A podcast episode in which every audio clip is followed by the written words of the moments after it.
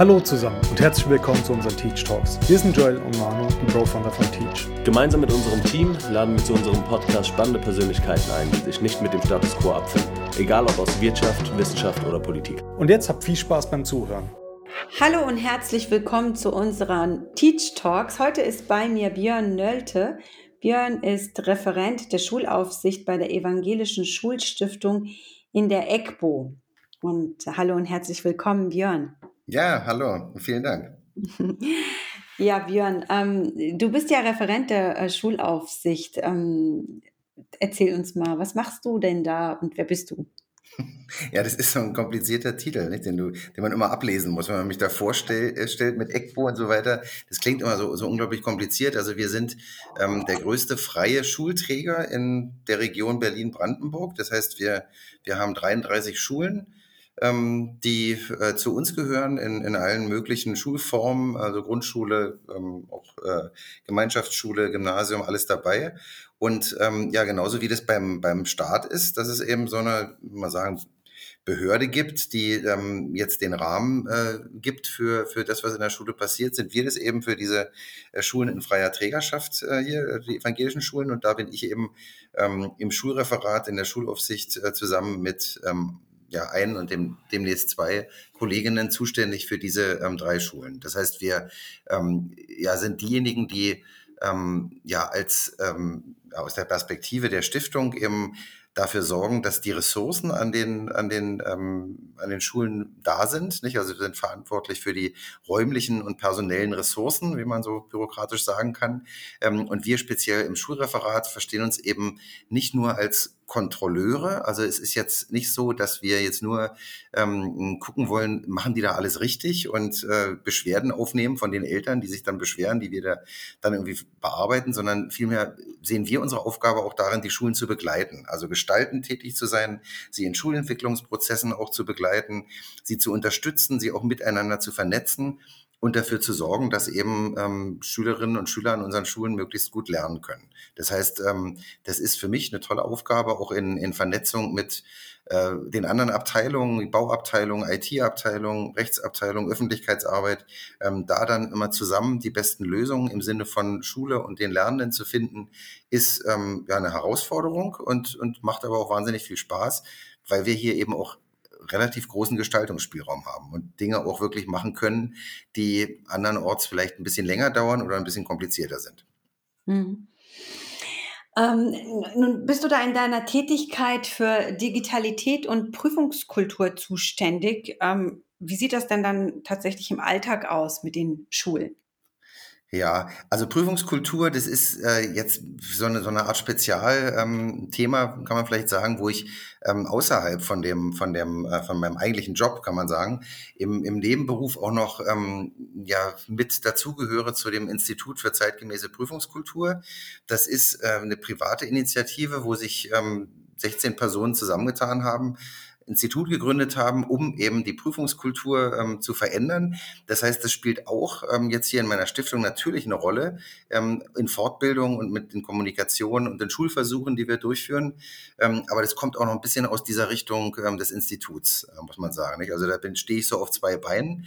Ähm, und was jetzt Querschnittsthema Digitalität angeht, äh, da hast du ja danach gefragt, das ist tatsächlich eins meiner Querschnittsthemen in der Stiftung. Und ja, da versuchen wir eben, so gut wie es geht, äh, Möglichkeiten zu schaffen, dass die Schulen das machen können, was sie machen wollen, sage ich mal. Nicht? Also wir haben zum Beispiel ähm, Rahmenverträge auch mit kommerziellen Anbietern von, von, von äh, allen möglichen Lösungen, die an den Schulen eingesetzt werden. Wir versuchen da Rechtssicherheit äh, zu schaffen. Wir versuchen so tatsächlich ähm, ja die Lösungen an die Schule zu bringen, die da gewünscht sind, nicht den, den Schulen da auch immer äh, Mitspracherecht äh, einzuräumen. Und ähm, äh, dann ist es auch inhaltlich so, dass ähm, von uns eben auch Impulse ausgehen, dass wir ähm, in Fortbildungsreihen und einzelnen Fortbildungen versuchen, ähm, unsere, unsere Lehrkräfte und, und, und Schüler dann fit zu machen im, im digitalen Lernen und insgesamt eben so eine Kultur pflegen, auch hier bei uns in der Stiftung, die eben wegkommt von, von, von alter Papierkultur, sage ich mal, Papier ist jetzt nicht per se schlecht, aber ähm, es ist eben sowohl in der Verwaltung, Verwaltung als auch beim Lernen so, dass digital vieles eben einfach viel, viel, viel besser funktioniert. Nicht? Also, und wir, wir können eben, wenn wir jetzt hier in der Schulstiftung mit kollaborativen Dokumenten arbeiten und moderne Mittel auch nutzen, das am ehesten dann auch den Schulen sagen, ähm, macht das auch. Ja, das, das ähm, ist, äh, also wir versuchen da mit gutem Beispiel voranzugehen, aber eben auch mit ganz konkreten Impulsen, die, die Schulen dann zu unterstützen und ja, so ein bisschen ähm, auch anzustoßen, ruhig äh, in innovative Richtung zu gehen. Ja, ich stelle mir, ich, ich versuche gerade darüber nachzudenken, was bringt das denn in den Schulen? Also in erster Linie kann ich mir ähm, vorstellen, dass die Schulen davon profitieren würden, dass halt viele Dinge wenn sie nicht nur in Papierform sind, dass die halt auch ähm, ja automatisiert werden in einer gewissen Art und Weise, dass es ihnen ja auch tatsächlich auch effektive Zeit abnimmt und, und ähm, da mhm. sie äh, zeitlich auch freier macht, damit sie sich anderen Tätigkeiten widmen können als so einem Verwaltungsapparat den ganzen Tag. Die meisten Leute denken ja, naja, so ein Lehrer hat einen coolen Job, der ist ja schon um 13.15 Uhr fertig mit Schule und dann hat er Feierabend und äh, hat dann sowieso sechs Wochen Sommerferien. Aber wenn man dann so hinter die Fassaden guckt und sieht, wie viel Verwaltungsarbeit die eigentlich machen, die arbeiten echt viel. Und ähm, wo könnten denn da die Chancen liegen? Ja, da haben wir zum Beispiel aktuell äh, so ein Pilotprojekt, wo wir, ähm, das ist in anderen Ecken in Deutschland oder, oder auf der Welt, wenn man da hinguckt, ganz normal, aber in Berlin ist das alles andere als normal, dass diese ganzen Aufgaben, von denen du sprichst, dass die eben digital stattfinden können. Und wir haben jetzt ähm, gerade so ein Pilotprojekt, wo die ersten Schulen von uns ähm, Schulverwaltungssoftware bekommen, wo man eben was ich für völlig normal erachte, eben einfach im Unterricht auf seinem Gerät als Lehrkraft die Fehlzeiten eintragen kann, wo man Noten eintragen kann, sodass am Ende Erzeugnisse automatisch generiert werden, wo die ganze Schule ihre Verwaltung eben digital ablaufen lässt, wo man jetzt nicht, äh, weiß nicht, so nach 1950 riechende Akten von einer Schule zur anderen schicken muss, wenn ein Schüler dann die Schule wechselt, sondern das kann elektronisch ja irgendwie ganz leicht passieren. Ähm, auch die Aufnahmeprozesse, nicht, dass, dass wenn sich, sind ja ein freier Träger und die, die Eltern bewerben sich um den Schulplatz, ähm, all das kann man ja digital viel besser lösen und verwalten und da eine ganze Menge Zeit sparen. Klar, also da ist äh, digital ähm, effektiv, viel effektiver und, und ähm, ja, führt auch ähm, teilweise zu einem anderen Denken. Nicht? Also wenn wir jetzt zum Beispiel an Konzepte denken, wenn, wenn Medienkonzepte, die geschrieben wurden, ähm, die konnten wir kollaborativ in Dokumenten schreiben, wo eben mehrere Schulen auch zusammenarbeiten, mit Kommentaren sich da gegenseitig befruchten.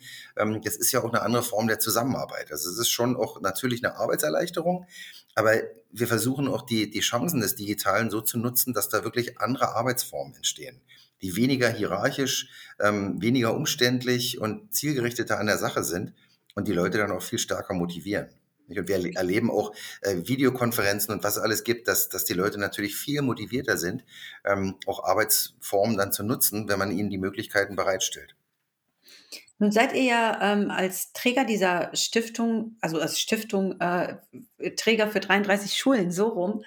Ähm, setzt ihr denn eure äh, Konzepte dann auch schon tatsächlich in die Tat um? Und wie wird das denn von den Schulen aufgenommen?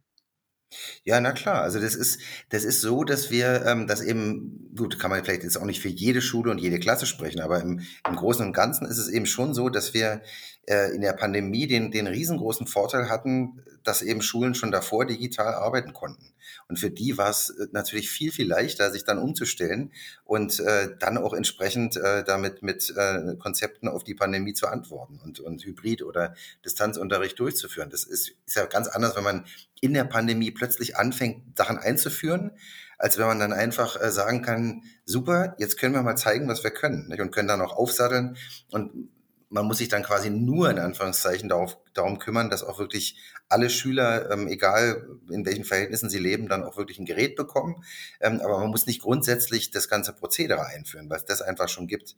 Und das ist natürlich für uns ein großer Vorteil gewesen, was, was wir auch von, von Eltern ähm, sehr stark äh, zurückgespiegelt bekommen haben, dass, ähm, dass das eben ein großer Vorteil war, wie, wie gut es bei uns funktioniert hat im Vergleich, wobei ich auch nicht verschweigen will, dass es natürlich auch Schwierigkeiten gab. Also es gibt natürlich auch immer Eltern, die ähm, ja sehr, sehr stark ähm, die Datenschutzzweifel haben. Ja, sind jetzt kommerzielle Lösungen, die man da einsetzt, wirklich ähm, nicht irgendwie gefährlich. Ja, die, die Mehrheit der Eltern sagt natürlich schon, super, dass ihr das macht. Ähm, das ist ja auch rechtlich abgesichert und ihr wollt ja das Lernen der Schüler irgendwie befördern.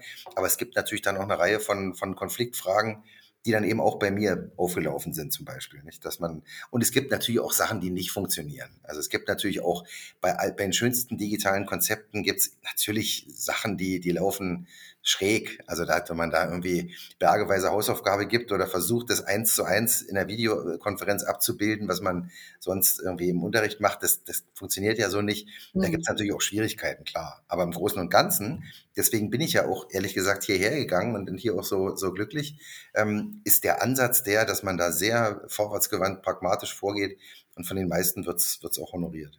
Mhm. Das finde ich auf jeden Fall äh, ein ziemlich äh, positiver ähm, Weg, den positiven Weg, den ihr da gegangen seid. Wie ist es denn dann in der Pandemie gewesen, wenn wir jetzt schon das Thema Prüfungskultur angerissen haben? Ähm, hat das dann auch in digitaler Form bei euch funktioniert? Ja, da kann, also da ähm, muss man jetzt so ein bisschen differenzieren. Also da, klar, also es sind ähm, auch an unseren Schulen äh, Dinge in die Richtung gelaufen, aber da ist also für mich persönlich das Engagement in dem Institut, glaube ich, nochmal ähm, handgreiflicher gewesen als das, was ähm, jetzt konkret im, im Zusammenhang mit meinen Schulen passiert ist. Also wir mhm. haben auch an unseren Schulen versucht, Dinge zu, ähm, zu verändern und aktuell sind eine ganze Reihe von Schulen von uns in, in Schulversuchen in Berlin und Brandenburg unterwegs, wo man eben auch mehr darf als normalerweise, sage ich mal, oder Dinge erproben möchte, die man dann ähm, fürs ganze Land einführen möchte. Das ist schon auch toll.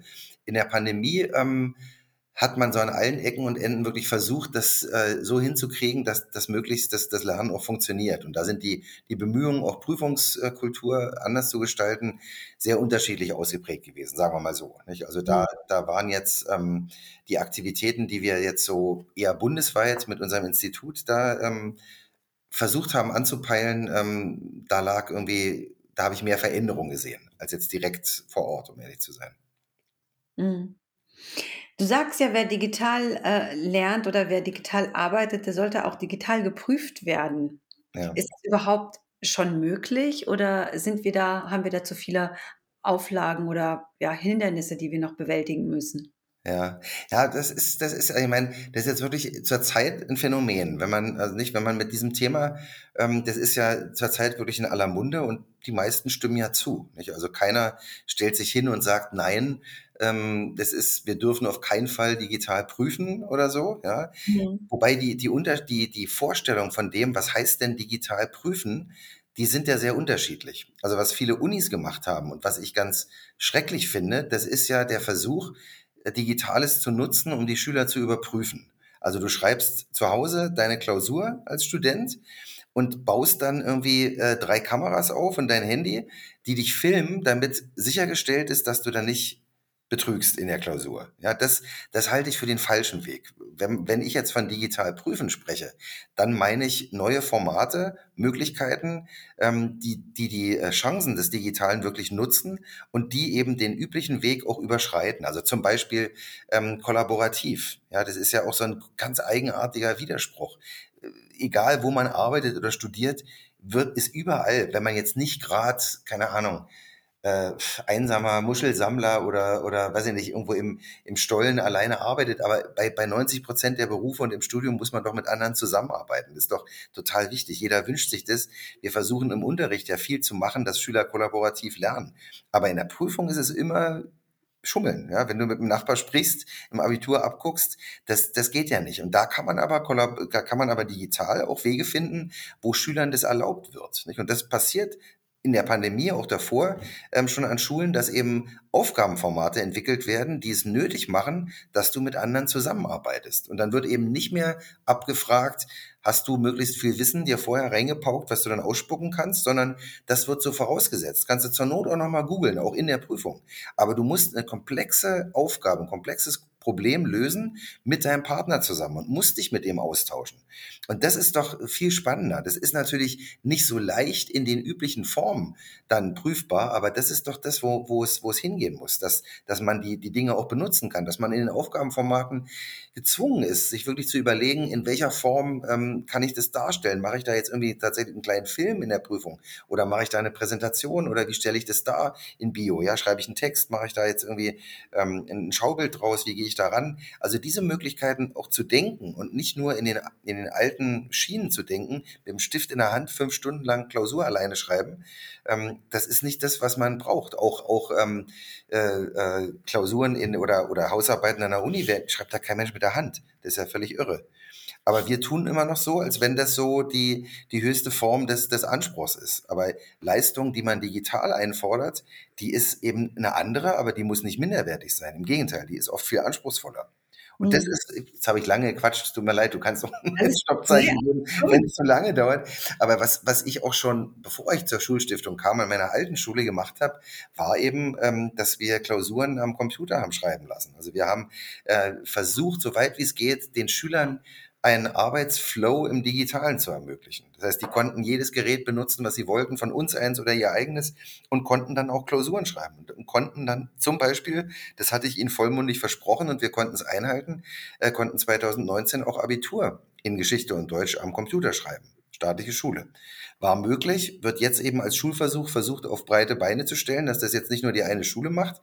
Ähm, aber da, da, da passiert so viel, wenn die Schüler diese Möglichkeit sehen, und feststellen, ähm, das ist jetzt ja nicht der Obi, der will, dass ich mit Bleistift und Füller ähm, irgendwie wie, wie 1970 da irgendwie was runterschreibe, was ich nicht mehr verändern kann, sondern der will wirklich, dass ich, dass ich motiviert werde durch diese ehrlich gesagt normal, das sind ja nicht neue Medien, das ist ja völlig normal. Also man kann ja nicht wirklich von neuen Medien sprechen beim Computer.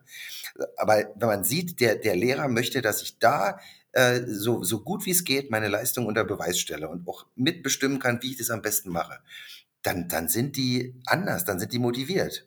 Dann, dann brauchen die auch, neues Thema, brauchen die auch nicht ehrlich gesagt immer Noten. Ja, dann sind die auch von der Sache her motiviert, was tausendmal effektiver ist, als dass man immer mit diesem Notenknüppel dahinter steht und sagt, du musst aber jetzt, sonst gibt es eine schlechte Note. Das war halt genau die Frage, die mir jetzt schon die ganze Zeit im Kopf rumgeschwirrt hat. Äh, sind denn Noten dann überhaupt noch wichtig? Sind sie überhaupt zeitgemäß, wenn du das so beschreibst? Nee, wie gesagt, finde ich nicht. Also das ist auch so kurios. Es gibt seit 40 Jahren Wissenschaft, die untersucht, wie effektiv Noten ihre Funktion erfüllen. Einhelliges Ergebnis aller Studien, die sich damit beschäftigen, sie erfüllen ihre Funktion überhaupt nicht weil die Bewertungsnormen alle quer durcheinander schießen. Sozialnormen, also Vergleich mit der Gruppe oder Orientierung an Kriterien. Das schießt so durcheinander, dass man sich extrem was vormacht, wenn man glaubt, dass Noten wirklich objektiv ähm, bewerten können. Sie sind scheingenau. Sie sind so, äh, es, es gibt, ich könnte so viele Beispiele aufzählen, wo man sich wirklich was vormacht und das gilt für alle Fächer. Auch äh, äh Mathematikaufgaben und Klausuren können nicht objektiv durch Noten bewertet werden. Also es ist das Mittel, was unsere Schulwirklichkeit am meisten prägt. Wenn man wirklich mal guckt, wonach fragen denn die Großeltern, ja, die, die jetzt ein gutes Verhältnis haben, ist vielleicht noch anders. Aber der durchschnittliche, die durchschnittliche Omi, ja, die den, den Enkel irgendwie mal so alle zwei, drei Wochen sieht, wonach fragt die denn? Fragt die dann, Mensch, ähm, konntest du deine, deine Leistung selbst gut reflektieren? Wie zufrieden bist du mit deinem Lernfortschritt? Was hast du da genau gemacht? Nee, die Omi fragt, wie ist die Note? Wie ist dein Zeugnis? Im schlimmsten Fall fragt sie noch, was haben die anderen? Die Noten sind immer so dermaßen präsent, ähm, dass sie natürlich äh, das Ganze total steuern. Und das ist ja auch von Schülerseite total verständlich. Die fragen ja immer bei allen Sachen, Projektwoche, wird die benotet oder nicht? Wird nicht benotet? Alles klar. Nehmen wir die Handys mit. Brauchen wir nichts machen. Ähm, solange das wirklich so ist, dass die Noten so eine große Rolle spielen, ähm, die behindern, die beenden auch Lernprozesse. Nicht Schüler kriegen für ihre Arbeit eine Note, für den Kommentar interessieren sich die wenigsten. Die sehen die Zahl und dann landet die, im besten Fall landet die Arbeit dann vielleicht noch in der Tasche, im schlimmsten Fall direkt im Papierkorb. Und dann ist das Thema Gedichtinterpretation, Dreisatz, was auch immer, beendet. Noten beenden Lernprozesse. Und wenn man, wenn, wenn wir diese Noten ersetzen könnten durch Feedback, durch Lerndialoge, durch durch Sprechen über die, durch Motivation, durch die Sache. Wenn die Schüler Sachen machen dürften, die für sie wirklich sinnvoll sind und die dann eben mit verschiedenen Fächern zusammenhängen, ähm, dann sind die auch motiviert ohne Noten. Das kann man auch erleben. Nicht? Da habe ich jetzt zufällig gerade ein Buch drüber geschrieben. Das, da kann man mit Schülern sprechen, die einem davon erzählen. Und, und ähm, dann braucht man das gar nicht. Und dann hören diese Lernprozesse auch nicht auf, sondern sie gehen eigentlich immer weiter. Und man weiß, es ist eigentlich nie perfekt. Ich bin jetzt hier am bestimmten Stand und ich habe dann zu einem bestimmten Punkt eine Kompetenz erreicht, wo der Lehrer sagen kann, alles klar, das ist jetzt hier, damit können wir weitergehen. Ähm, und nicht egal ob du eine 1 oder eine 5 hast, wir machen jetzt das nächste Thema. Muss man sich mal vorstellen, man würde es beim Schwimmunterricht so machen. Ja, Schüler müssen schwimmen lernen. Der eine kann auch nicht schwimmen, äh, der andere nicht. Und dann macht man eben, da macht man ja mit den, beim Schwimmunterricht macht man so lange, bis alle schwimmen können. Das müsste mit allen Sachen, die einem wichtig sind, so sein. Man kann ja nicht sagen, alles klar, kannst nicht schwimmen, aber wir haben es jetzt schon äh, sechs Monate geübt oder, oder sechs Wochen, tut mir leid, ähm, jetzt machen wir irgendwie Bockspringen. Und kannst eben nicht schwimmen, Pech gehabt. Äh, dann kannst du eben beim Ausflug nicht mitkommen. Wird ja kein Mensch machen. Und das ist aber die Denke. Nicht? Und man müsste eigentlich das so und es geht. Und das Tolle ist, es geht jetzt mit digitalen Möglichkeiten. Wir können Feedback geben, wir können ähm, Audio-Feedback geben, wir können Video-Feedback geben. Ja? Mit, mit wenig Aufwand, ohne Geld, kann jeder Lehrer an dem billigsten Laptop sich aufnehmen beim Korrigieren und den Schülern Sachen zeigen. Schüler können darauf antworten mit eigenen Videos. Ähm, es gibt so viele Systeme, wo man, die man benutzen kann, um wirklich, und die Schüler können ihre Dinge noch überarbeiten. Nicht normalerweise schreibst du ja einen Text und dann hast du doch keinen Bock als Schüler, den Text nochmal neu zu schreiben, weil der Lehrer dir überall was rangeschrieben hat. Das, das, das legst du irgendwo zu den Akten und versuchst, dass die Eltern das nicht sehen. Aber du setzt dich doch nicht hin und schreibst den Text nochmal neu. Oder machst den untersten Absatz nach oben. Aber mit digitalen Möglichkeiten, also für uns beide, wenn wir irgendwo einen Text schreiben, völlig normal, dass man Sachen verändert oder Absätze tauscht oder so. Und wenn die Schüler das machen können, und das, das habe ich beobachten können, dann, dann machen die das auch. Und dann, dann schreiben die auch alle gute Quellenanalysen, wenn man, wenn man ihnen die Möglichkeit gibt. Also du merkst schon, ich bin begeistert, weil ich denke, man kann das alles machen. Es ist alles da, aber unsere Schere im Kopf, weil wir alle Noten bekommen hatten. Nicht? Das ist ja so, ich, ich selbst ja auch. Ich habe hier 1,0 oder hier äh, abgeschlossen, das, das, das müssen die jetzt aber auch machen. Also da bin ich ja durchgegangen und das will ich aber auch, dass die anderen das auch machen. So denken ja viele, nicht? weil wir alle so, das ist so drin in unserer DNA, nicht, dass, dass es anders nicht geht, aber es geht anders. Und, und ähm, die Schüler würden sich freuen, wenn wir die Noten besser heute als morgen abschaffen würden. Diese Begeisterung, mit der du gerade sprichst, die ist ja äh, nicht nur ansteckend. Ich meine, ich bin selbst ja Mama von zwei Kindern und äh, sprichst mir so aus der Seele, weil auch die Eltern haben natürlich einen massiven Druck ähm, mit dieser ganzen Notengebung. Also das Kind kommt nach Hause, Mutterweise hat Mathe geschrieben, wie ist gelaufen? Was meinst du, was du für eine Note hast? Ja, das ist ja, da ertappe ich mich ja selber damit, obwohl ich mich ja tagtäglich mit dieser Thematik beschäftige und weiß, wie hirnsinnig solche Fragen sind. Und eine Woche später, wenn die Arbeit dann zurückgekommen ist, dann ist auch die erste Frage, und äh, hast du Mathe schon zurückgekriegt? Was hast du für eine Note? Also für mich selbst fürchterlich. Aber ich mache es. es ich kenne es nicht anders. Ich kenne kein anderes Bewertungsverfahren. Ich weiß auch leider, dass es an den äh, normalen staatlichen Schulen halt auch ähm, gar keine anderen Bewerbe, Bewertungsmöglichkeiten ähm, gibt. Und ich weiß auch gar nicht, ob das jemals möglich sein wird, so etwas zu ändern, weil ich habe so den Eindruck, dass die Strukturen so verkorkst sind, dass da überhaupt gar keine, gar kein ähm, ja gar kein Interesse daran besteht, eine Änderung vorzunehmen. Und, und meine Frage ist einfach an der Stelle, was muss denn passieren? Ich meine, ich glaube, wenn wir darüber reden, könnten wir nicht nur uns selbst begeistern darüber, sondern alle Eltern und alle Kinder und wahrscheinlich auch jeden Menschen, der in irgendeiner Behörde arbeitet. Ich glaube, jeder würde uns da an der Stelle recht geben und sagen, ja, wir brauchen da neue Formate, aber wie können wir die denn umsetzen? Mhm. Ja, das klingt ja eher nach einem privaten Schulkonzept, wo wir sagen, okay, wir denken nicht mehr in Noten, sondern was muss sich denn systematisch verändern, ähm, mhm. bis, bis, bis wir so über wirklich über so eine flächendeckendes Rollout quasi sprechen können von, wir verabschieden uns von Noten. Der Widerstand ist groß, also da gebe ich dir recht. Nicht? Und bei mir ist auch immer die Gefahr, dass ich in dem Dunstkreis, in dem ich mich bewege, so viel Zustimmung bekomme, dass ich nicht sehe, dass 95 Prozent der, der Leute sagen, nee, ach, lass mich in Ruhe. Das, das ist ja, ich, wie oft höre ich, ähm, das hört sich alles super an, auch die ganzen Wege. Aber naja, ich habe ja auch mit den schlechten Schülern zu tun und die muss ich eben durch Noten motivieren. Wo ich immer denke, ja. Äh, das ist so ein falscher Gedanke, weil dann gibst du ihnen Noten, aber du glaubst doch nicht wirklich, dass sie deswegen die Sachen lernen. Die quälen sich da irgendwie hin, machen das so ungern, kriegen dann irgendwie gerade so die vier und nicht die fünf, aber das heißt ja nicht, dass sie dann, dass, dass du sie dann damit hast. Du musst sie anders kriegen. Aber ich, ich, also ich glaube nicht, dass wir das jetzt schnell schaffen, nur weil ähm, Björn Nölte irgendwie ein Buch schreibt, dass dann morgen der Rollout in Deutschland bevorsteht. Das, das glaube ich nun wirklich nicht. Aber wir können doch wirklich versuchen, die Bedeutung erstmal zu minimieren. Also ich begleite ja Schulentwicklungsprozesse ähm, nicht nur an unseren Schulen, sondern auch woanders in ganz Deutschland. Und da gibt's genug Schulen. Vorgestern war ich an einer, die jetzt sagt, alles klar, was wir machen können, auch rechtlich, was uns erlaubt ist, staatliche Schule, ist, dass wir in Klasse 5 und 6 nicht benoten, sondern wir arbeiten da in Teams zusammen. Wir machen das so, wir machen Lerndialoge, wir machen Portfolios, wir machen ähm, Entwicklungsgespräche, wir setzen hohe Ziele, Kompetenzziele, die die Schüler erwerben müssen. Wir sagen aber nicht, auf welchem Weg und in welcher Geschwindigkeit, sondern das wird individuell unterschiedlich passieren. Wir wollen aber, dass alle Schüler unsere Kompetenzziele am Ende von Klasse 5 und 6 ähm, erreicht haben. Das attestieren wir ihnen dann und dann können sie weitergehen in die nächste Klassenstufe. Aber die Wege dahin sind nicht motiviert durch Noten, sondern durch tolle Lernangebote, durch Kollaboration und ähm, vor allen Dingen durch, durch viele Dialoge mit den Schülern. Und dann glauben wir, also das glauben die Schulen dann glücklicherweise auch, wenn man, wenn man da Prozesse so anschiebt, dass das eben ähm, viel mehr zum Lernen führt als, als das Übliche.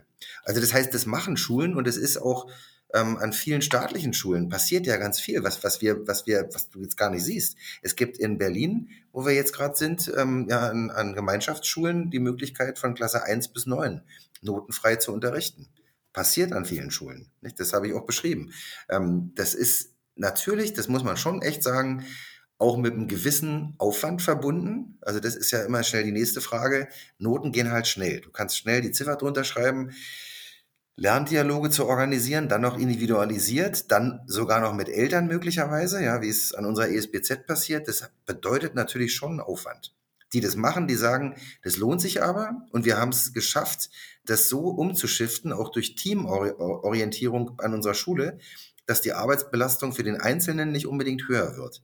Aber das ist immer noch auch bei all diesen Einführungsgeschichten, glaube ich, ein großer Faktor, dass egal wie viele sagen, das sind richtige Ideen, aber wenn es dazu kommt, dass meine persönliche Arbeitsbelastung steigt, dann habe ich da auch nicht so eine Lust drauf. Also da muss man immer Wege finden, die das auch intelligent mitdenken. Aber es gibt, wie gesagt, Schulversuche in vielen Ländern. Vier sind mir bekannt aktuell, ähm, wo ich denke, das wird jetzt nicht die Revolution für ganz Deutschland werden, aber es sind Wege, wo in bestimmten Bereichen Dinge erprobt, umgesetzt und so weiter werden, nicht? Und dann frisst sich das möglicherweise auch immer weiter in die Breite.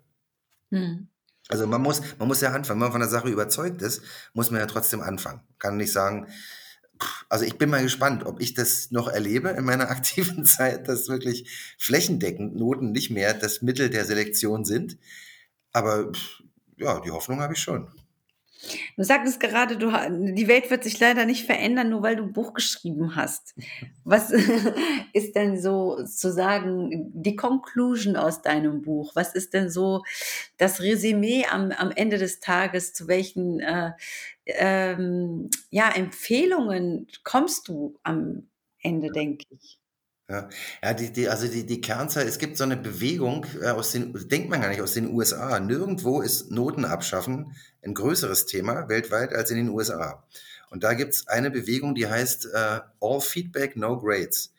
Und das ist eigentlich so, wenn man es ganz stark eindampft, ähm, ist das der Kern, dass man Pädagogik an unseren Schulen nicht mehr denkt im Sinne von, ich muss ähm, unbeobachtet den Schülern die Möglichkeit geben, da irgendwie ihre Leistungen äh, zu erbringen und dann beurteile ich sie, und dann geht's weiter, sondern ich bin durch mein Feedback ständig mit ihnen im Kontakt und, und versuche sie an jeder Stelle, wo sie es brauchen, zu unterstützen, Motivation aus der Sache zu erzeugen. Und dann ähm, habe ich am Ende kompetente Schüler, die, wo ich direkt auch beschreiben kann, worin ihre Kompetenzen liegen und bin gar nicht, ist gar nicht nötig, dass ich Noten gebe, die diese Prozesse eher behindern. Also äh, ganz eingedampfte äh, Conclusio von dem Buch heißt, ähm, so viel Feedback und Lerngespräche, wie, wie es nur geht und so wenig ähm, Noten wie möglich. Und wir zeigen eben auch, also ich habe es ja mit, mit Philipp Wampfler zusammengeschrieben, nicht, dass da falsche Eindruck entsteht, ist, wir zeigen, dass eben an vielen Stellen auf der Welt Dinge sehr erfolgreich laufen. Wir, wir zeigen an Beispielen,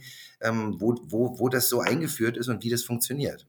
Das heißt nicht, dass es bei, bei, bei der Einführung immer komplett ähm, reibungslos vonstatten geht, aber ähm, es gibt erprobte Konzepte, die sehr gut funktionieren. Und die Schüler, die wir da ähm, besprochen haben, die auch zu Wort kommen, die berichten eben auch davon, wie sich's anfühlt, wenn man sozusagen von dem einen in das andere oder umgekehrt äh, wechselt.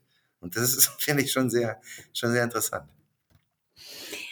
Einer meiner letzten Fragen, äh, Björn, ähm, du bist ja auch bei uns bei den Inspiration Days. Ähm, zwischen dem 24. und 26. Ähm, November finden ja wieder unsere Inspiration Days statt. Da bist du mit einem Lehrerworkshop dabei.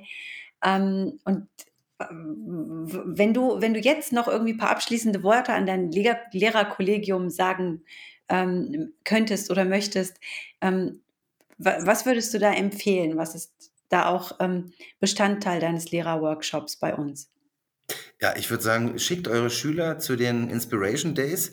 Lasst sie das aussuchen, wo sie am besten ähm, für sich selbst äh, interessante Punkte finden, ist ja genau der Punkt. Ja. Schreibt ihn jetzt nicht vor, also schreibt keinen Plan, äh, liebe äh, äh Schüler der LFC, ihr geht dahin, dahin, dahin, sondern lasst die Schüler wirklich lasst ihnen möglichst die Freiheit an den drei Tagen auf eigene Faust quasi ihre, ihre Erfahrungen da zu sammeln und nehmt euch dann selbst die Zeit, um in meinen Workshop zu kommen.